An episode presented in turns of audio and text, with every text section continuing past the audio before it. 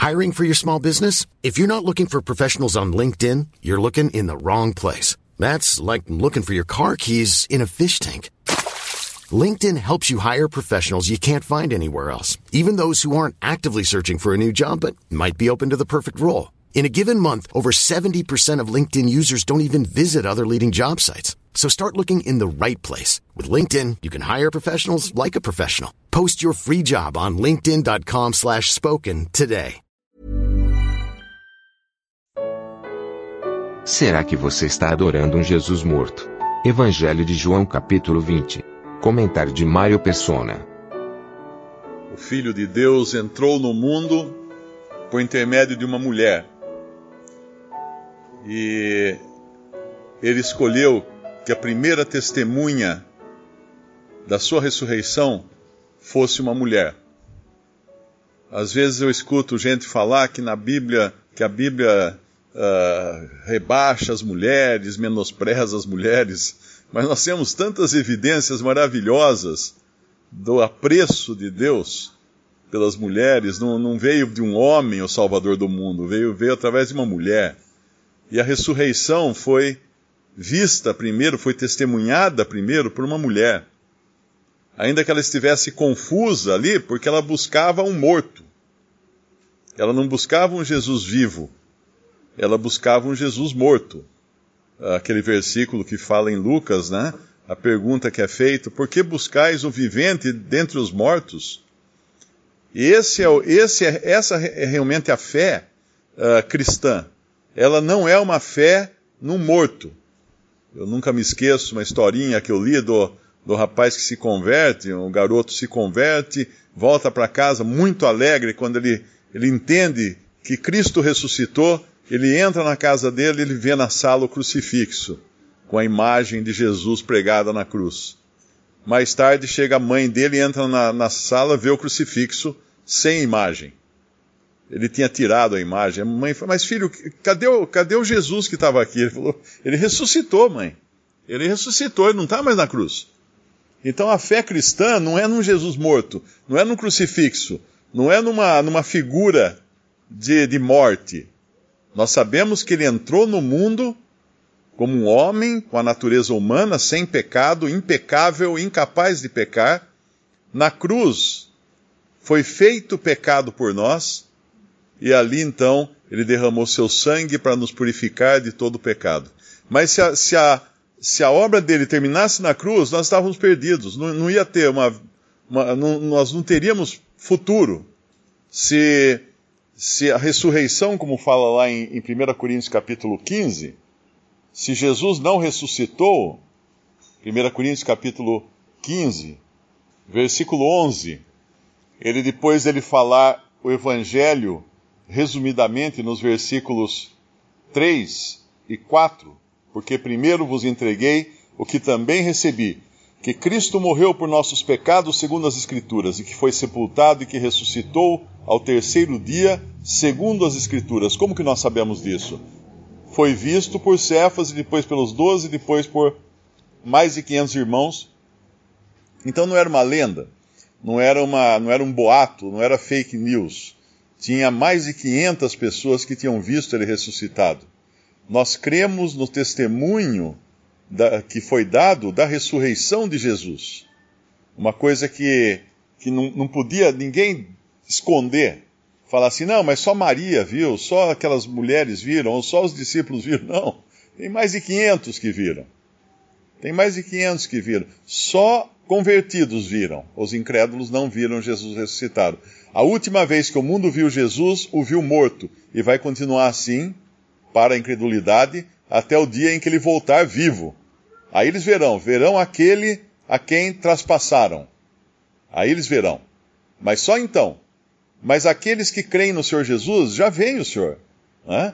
Vemos hoje, vemos o, o Senhor uh, em glória no céu, pela fé, com os olhos da fé. A fé vê o invisível.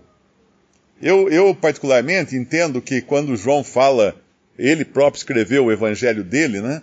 Então só ele poderia dizer o que ele fez, que na verdade ele fala e viu e creu. Eu, eu acredito que ainda que ele não tivesse o um entendimento completo da ressurreição, ele viu uma ressurreição ter acontecido ali. E a razão disso é interessante pensar nisso. Tem um boato que está circulando na internet, uh, parece uma coisa muito piedosa e tal, que quando eles viram o lenço, o lenço estava enrolado num lugar à parte. Tinha os lençóis, né? E tinha o lenço enrolado num lugar à parte. Daí tem esse boato, é uma historinha que fala assim que uh, naquele tempo, quando uma pessoa usava o guardanapo na hora da refeição, ela se ela fosse voltar para continuar comendo, ela enrolava o guardanapo. Ela não largava de qualquer maneira, ela enrolava, deixava enroladinho o guardanapo. Isso aí circula na internet e muita gente cai nisso, mas na realidade é boato. Não existia guardanapo naquele tempo, ninguém usava guardanapo. Uh, o lenço estava enrolado porque ele estava enrolado na cabeça de Jesus. O, o morto, ele era enrolado, ele era enrolado com panos, e depois a cabeça recebia um outro enrolamento, né, com um lenço, um, que era feito um rolo em torno da cabeça.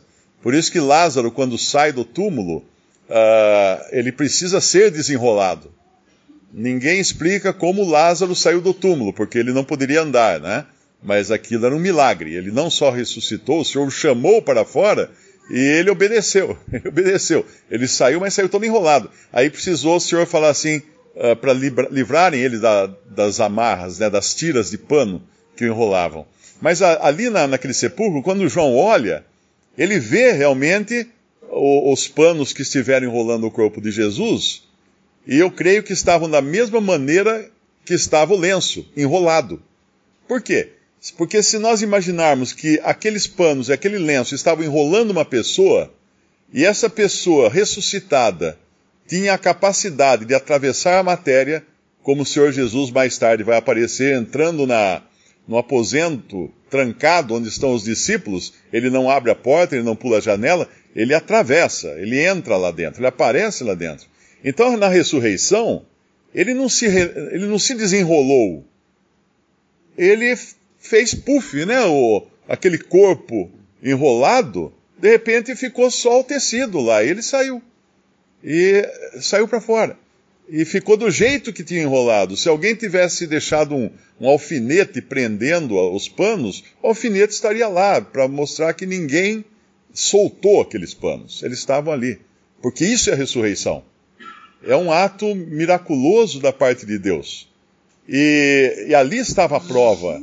Ainda que eles não entendessem, estavam todos confusos ainda, mas quando diz que João creu, ele creu no quê? Ele creu no invisível.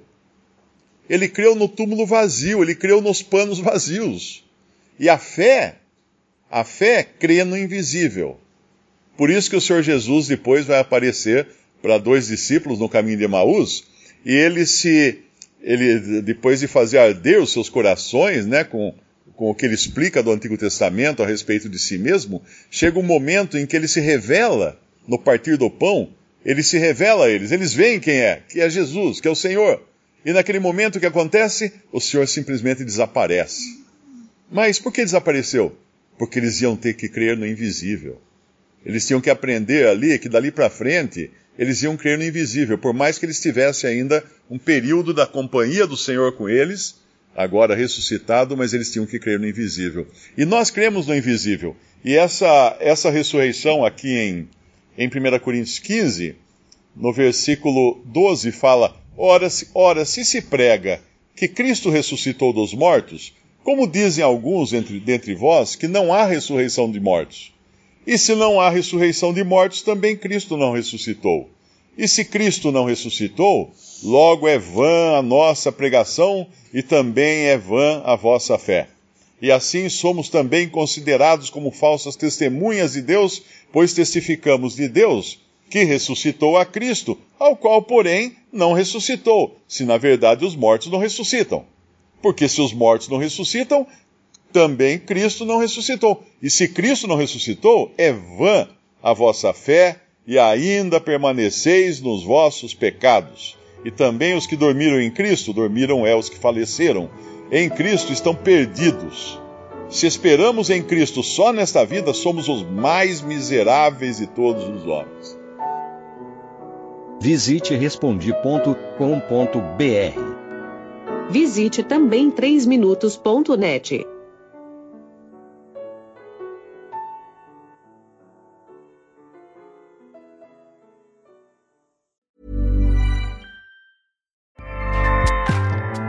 ACAST powers the world's best podcasts. Here's a show that we recommend. The Real Housewives is a guilty pleasure for most, but if you're looking to not feel guilty about that pleasure, tune in to Everything Iconic with me, Danny Pellegrino, where I break down all the messy moments and behind the scenes antics of Bravo's popular franchise. And on Everything Iconic, I also interview celebrity guests like Kelly Ripa, Kiki Palmer, Drew Barrymore, Cameron Diaz, and more about their guilty pleasures, their past work, and so much more. So if you're pop culture obsessed and find yourself watching way too much reality TV like me, tune in to Everything Iconic with Danny Pellegrino wherever you listen to podcasts. ACAST helps creators launch, grow, and monetize their podcasts everywhere. ACAST.com.